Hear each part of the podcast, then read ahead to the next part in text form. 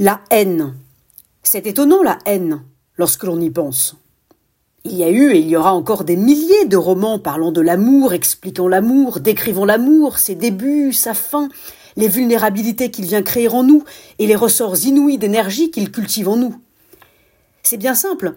Si l'amour nous rend aveugles, il nous permet également de déplacer des montagnes. Un tel a rencontré la femme de sa vie et il est métamorphosé, il s'est enfin mis à la cuisine.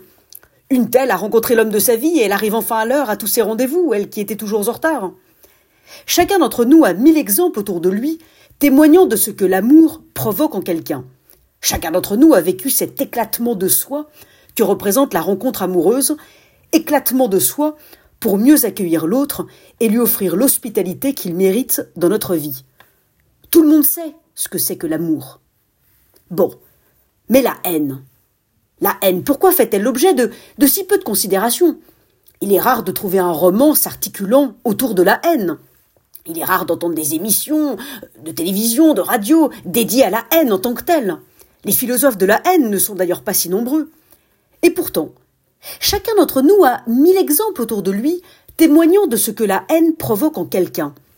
Chacun d'entre nous a vécu ce raffermissement de soi que représente l'émergence de la haine, raffermissement de soi pour mieux rejeter l'autre et détruire toute place qu'il pourrait avoir dans notre vie.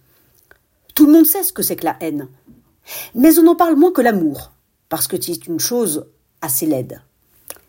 Pourtant, son pouvoir de bouleversement d'une vie est tout autant ravageur que celui de l'amour. Et cela est vrai à la fois pour celui qui l'éprouve que pour celui qui en est l'objet.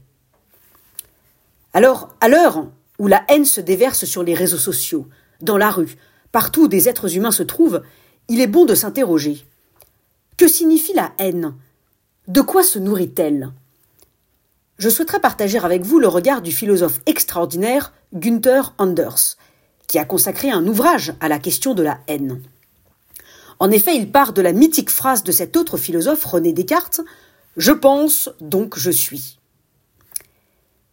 Si la haine est si forte, c'est parce qu'elle relève d'un je hais, donc je suis. Haïr donne à celui qui est un sentiment d'existence immense. L'heure où nous sommes entourés de haineux, il est bon de les interroger. Ne savez-vous donc pas exister autrement que par votre haine?